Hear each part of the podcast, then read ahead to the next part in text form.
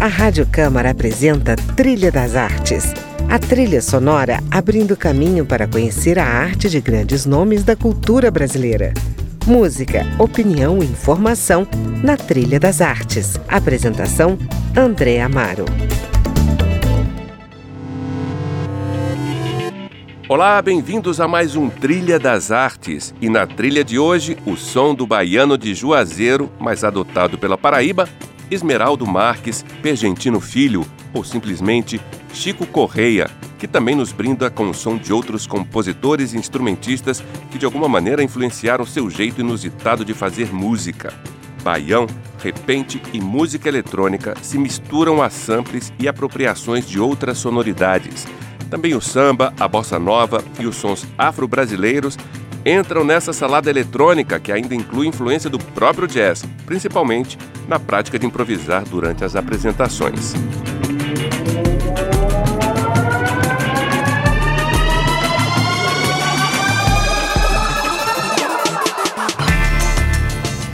Como é que eu devo te chamar durante a entrevista? Esmeraldo ou Chico Correia?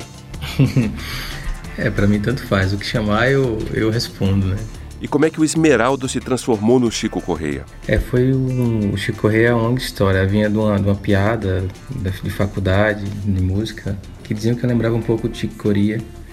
E isso faz muito tempo. E quando eu comecei a, a, a fazer minhas primeiras mixagens e, e, eu não sabia que nome usar, me veio esse nome e, e eu assumi esse codinome que era na época ninguém sabia que eu que eu fazia as músicas. Eu criava remix baseado na cultura popular, no coco, de roda e colocava isso na internet, né? Agora tô falando isso, isso era 2001 e era um codinome que eu não queria que ninguém soubesse que eu quem fazia. Então, aí com o tempo isso foi se desenvolvendo e eu fui mantendo o trocadilho quando quando eu fiz a banda Aí eu aproveitei o, o do, do, que o Ticoria tinha, o Ticoria Electric Band, o Ticoria Acoustic Band, era um projeto do, do Ticoria.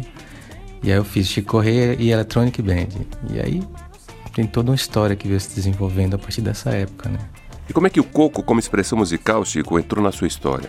É, eu tava. Meu, meu universo era banda de rock, cheguei a trabalhar numa banda, num grupo chamado Tribo Etnos, que era um grupo multicultural e a gente misturava tudo, violoncelo com sampler, com enfim.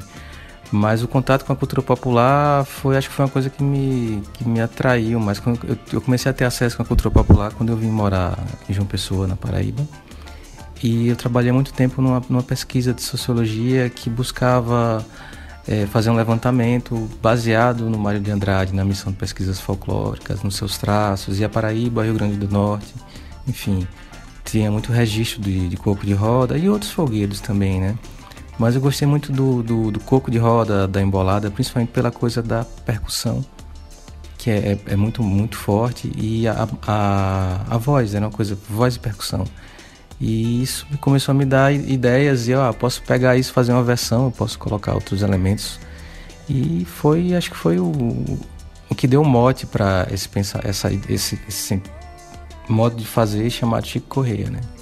Eu diria que foi isso. Claro que depois isso tomou outros rumos e, e mas foi o ponto de partida, assim. Eu e eu gosto muito da dessa música mais crua, assim, que não tem que não tem banda, essa coisa de, de cultura popular. Eu sempre fui apaixonado por isso.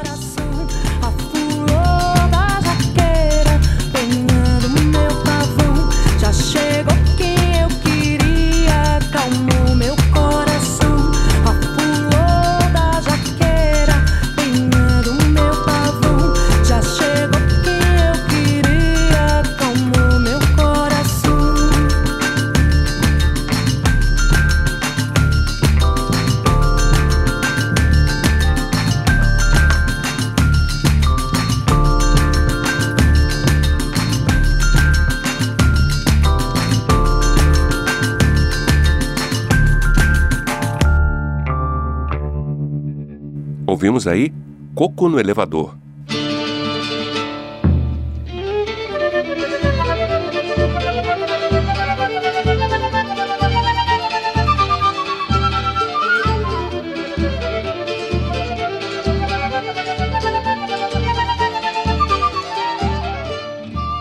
Chico, em que momento a música eletrônica invadiu o território da cultura popular? Então, é, eu vinha de um, de um, grupo que trabalhava com, com hip hop, a meados de 96, a, fiquei até 2002 nesse grupo e eu tinha contatos com contato com DJs, né? Os dos tocadiscos, enfim, e um pouco de contato com o sampler, né? Na época era não se tem, não se tinha 1% do recurso que se tem hoje com um computador e tal. E quando eu comecei a ter acesso a usar um computadorzinho na época, e eu vi que eu podia recortar um áudio e juntar com outro, juntar com a batida, eu fui entendendo que eu poderia podia, poderia montar minhas trilhas com isso.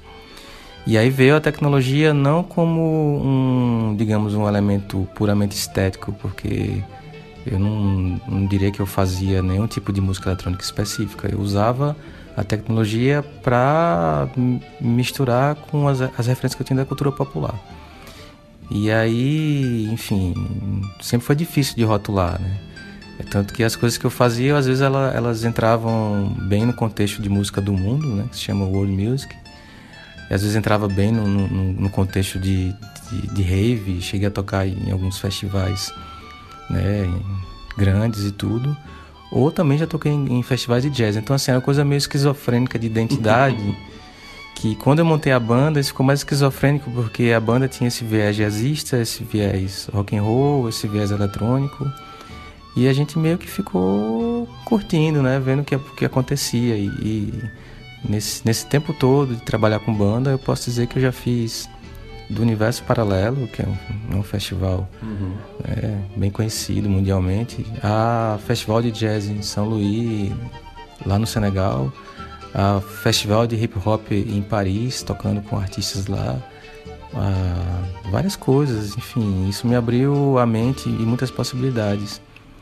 E, aí foi isso, né? E eu acabei me especializando mais nessa coisa da música eletrônica como produtor, né? De entender como funcionam as coisas e começar a trabalhar para outras pessoas. Comecei a fazer remix para artistas de banda de forró, a cantor japonês, eu já fiz remix. Cheguei a trabalhar, produzir discos também, que você acaba indo para o estúdio, né? As ferramentas lhe levam para isso. Cheguei a produzir disco do Cabroeira, cheguei a trabalhar com Totão e os Cabra.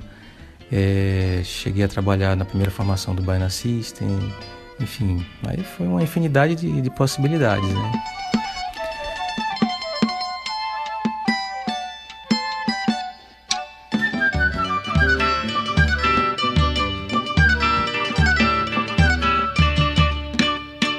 Chico, na sua lista musical aqui tem o Quinteto Armorial que a gente ouve ao fundo. Qual é a influência desse grupo no teu som ou na tua história? Então, eu nunca tinha ouvido falar do Quinteto Armorial. É, a primeira vez que eu ouvi, eu tive um choque. É, eu já morava em João Pessoa, eu falei, nossa, que coisa bonita. E eu fui atrás dos vinis, dos CDs e tudo. E para quem não sabe, Quinteto Armorial foi um, projeto musical embasado e a partir da, da estética do Ariano Suassuna, enfim, que já teve base na época é, em Recife, um período em Campina Grande, enfim, era uma coisa, não só música, né? Tinha tinha uma, como é que posso dizer, uma, uma busca pela identidade ibérica, né?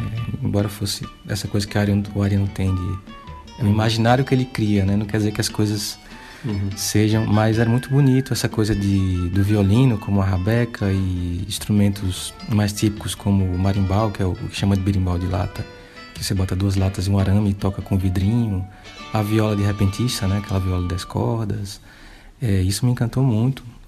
E é a música nordestina, assim, refinada. É, tanto o armorial quanto o quinteto violado. O quinteto violado, desde criança, eu ouvi o vinil várias vezes. Uhum. Para mim, isso é uma coisa que tem... Eu acho muito bonito, acho que vale a pena conhecer. É, é, um grupo que acabou cedo, mas o repertório do Quinteto Armorial ele foi revisitado na época do, do Alda Comparecida, né? Na série da Globo, um grupo do Conservatório de Pernambuco, aquelas músicas todas são do Quinteto Armorial, né? Tocadas por uma galera mais, mais, né, mais recente.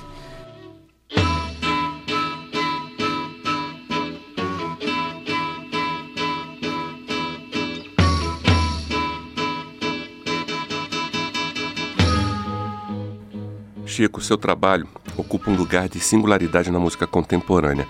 Como é que é o seu processo criativo? Eu, eu não sei dizer como eu trabalho, assim, eu não tenho um processo, eu não sou uma pessoa metódica, eu vou muito por, por impulso, né? Eu, a maneira como, como, como eu diria que eu trabalho mais, assim, é, como eu posso dizer, estímulo. Às vezes eu escuto um, um fragmento de som, eu falo, isso aqui pode juntar com outra coisa. E vem essa coisa do computador também, vem uhum. essa coisa da cultura popular que também são colagens. Você pega um ritmo, você pega um verso, muda um pouquinho.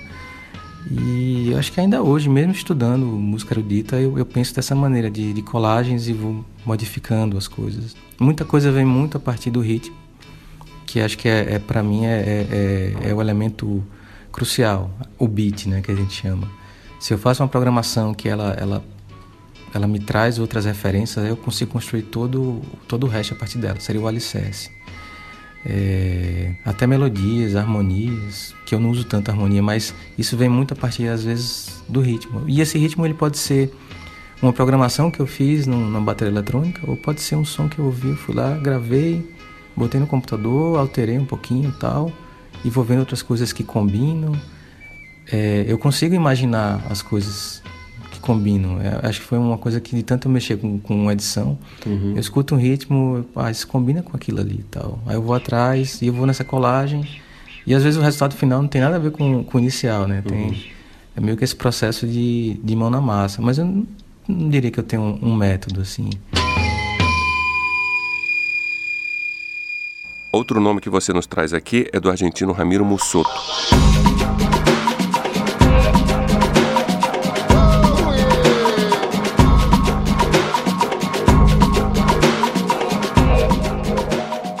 Medida ele foi ou é uma inspiração para o seu trabalho? É, o Ramiro foi um, um argentino que se mudou para o Brasil, encantado pela, pela música brasileira, foi morar na Bahia.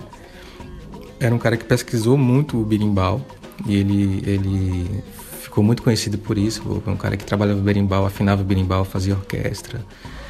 Foi um cara que trabalhou com muitos artistas importantes da, da música popular brasileira. É o cara que, que talvez as pessoas não conheçam, mas é o cara que que fazia umas coisas para no disco do Chico César, trabalhou na turnê quando o Skank fez a turnê na Europa, nos Estados Unidos, eles queriam que tivesse um percussionista para ter uma identidade brasileira. Ele era o cara. Quando quando o Lenine fez o Incité na França, aquela temporada, ele, um percussionista e, um, e a baixista cubana era o Ramiro. E depois de trabalhar com tantos artistas, o Ramiro começou a ter uma carreira solo, que ele trabalhava com essa coisa da música eletrônica e a percussão, a percussão baiana, a percussão argentina. Ele era um cara que ele era muito respeitado assim no mundo inteiro. E juntando essa pesquisa do birimbau, então ele tem um disco que eu gosto muito que é o Civilização e Barbárie, que acho que foi o último disco dele, né? Infelizmente ele já faleceu há alguns anos. E eu tive a oportunidade de conhecê-lo, toquei com ele e, e, e ele tinha a orquestra Sudaca, Sudaca por conta de um termo pejorativo com latino-americano, ele usava isso como uma, forma de afirmação. A banda dele tinha gente do Brasil, de Cuba, da Bahia, da Argentina, do Uruguai, era uma salada. E eu, num momento, come... tive contato com esse pessoal, é tanto que o pessoal da Sudaca todo hoje eu sou muito amigo e tal.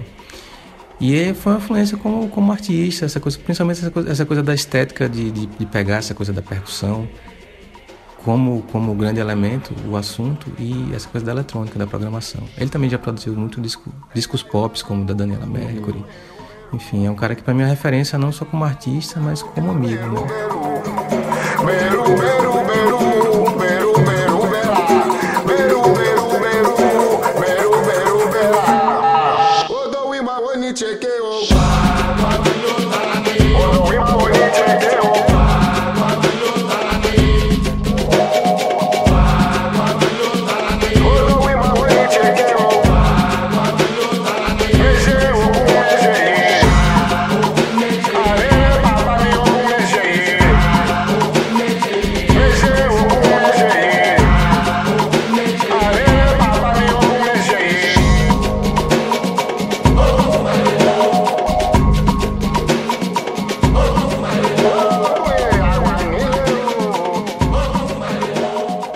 Você está ouvindo Trilha das Artes. Hoje eu converso com o guitarrista, compositor e arranjador Chico Correia.